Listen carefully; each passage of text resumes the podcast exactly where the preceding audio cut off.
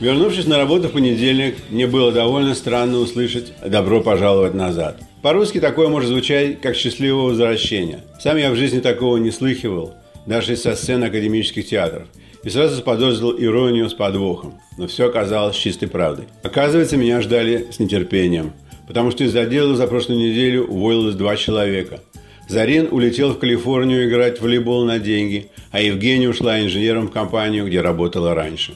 Наша компания занималась теперь разработкой рабочих чертежей для гигантского, в моем понимании, проекта.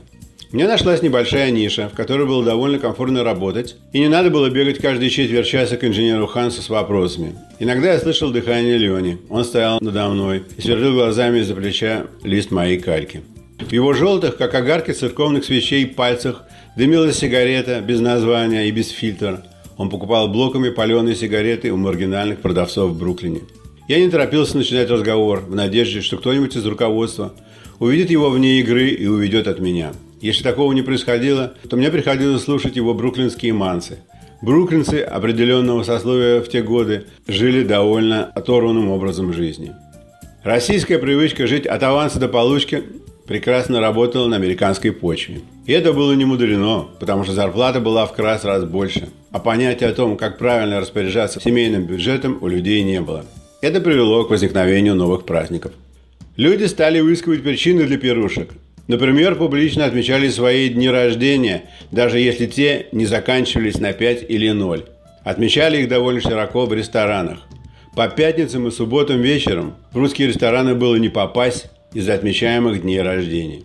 На празднествах параллельными путями отмечалось несколько днюх, но после получаса присутствия и трех-четырех рюмок возлияний всякая параллельность нарушалась и начиналось перекрестное опыление – Возникали новые знакомства как между отдельными личностями, так и целыми компаниями, вплоть до сдвигания столов.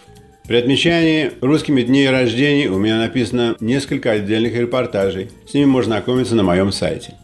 Перекрестное опыление приносило свои плоды. Технически Леня знал всех бывших русских в Бруклине, кто ходил отмечать днюхи в рестораны. Он любил пятницы и субботы, как религиозный человек любит посты и разговления – Ленина жена, полная блондинка, с которой делил постель не только он, стала особенно популярной в годы, когда многие из приехавших решили брать деньги в долг у банков для покупки жилья. Она приводила таких желающих в свой банк и получала зачет от руководства. Примерно до среды Леня жил воспоминаниями о прошедших выходных и использовал меня как натуральный громоотвод или водослив происшедшего, нашей поездки на Багамы он был искренне удивлен, откуда у меня взялись такие деньги, если у них в семье не хватает денег даже на жизнь.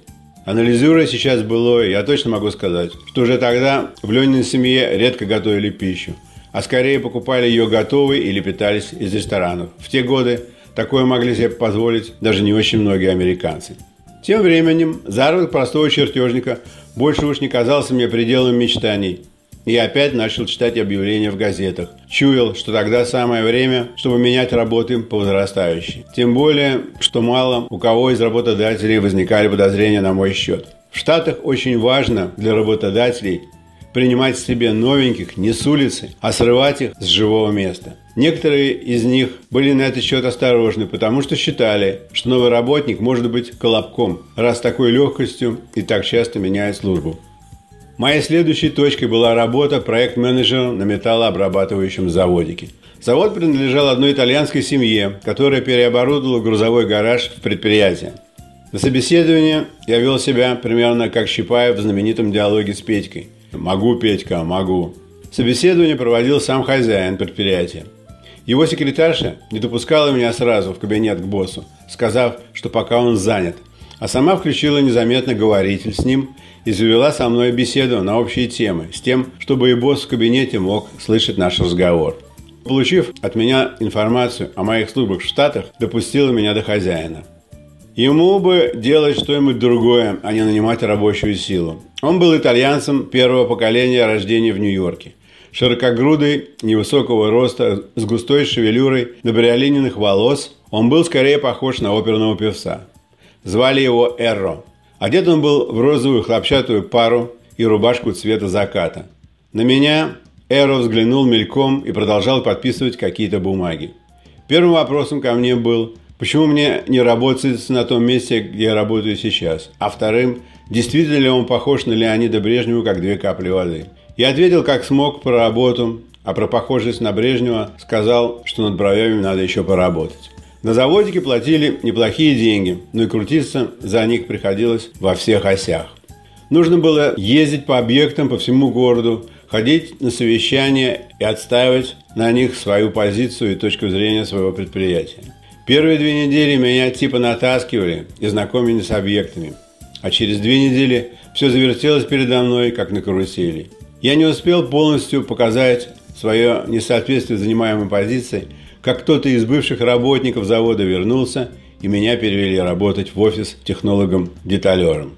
Два других работника офиса были два паренька. Один из них, Дэвид, учился в вечернем колледже на архитектора и проводил целые часы на телефоне со своей христианской невестой. Другой получил травму в цеху и теперь просто донашивал свой гипс на ноге и следил за продвижением производства заказов и отгрузками. Каждое утро все собирались в конторе на 10 минут, чтобы еще раз подтвердить, кто и что делает сегодня. Приятно было отметить, что простые люди среди недели все-таки могут быть не с бодуна. Обстановка была очень непринужденной, потому что все ели завтрак.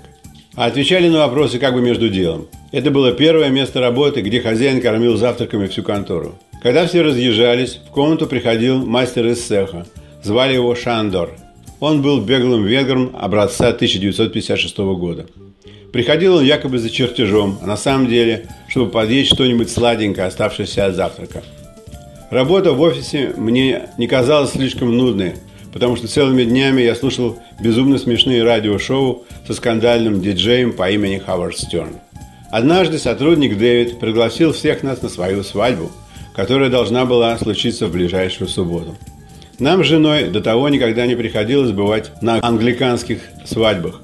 Мы выписали более чем достойный для трех недель знакомства денежный чек подарок и поехали в правильную церковь.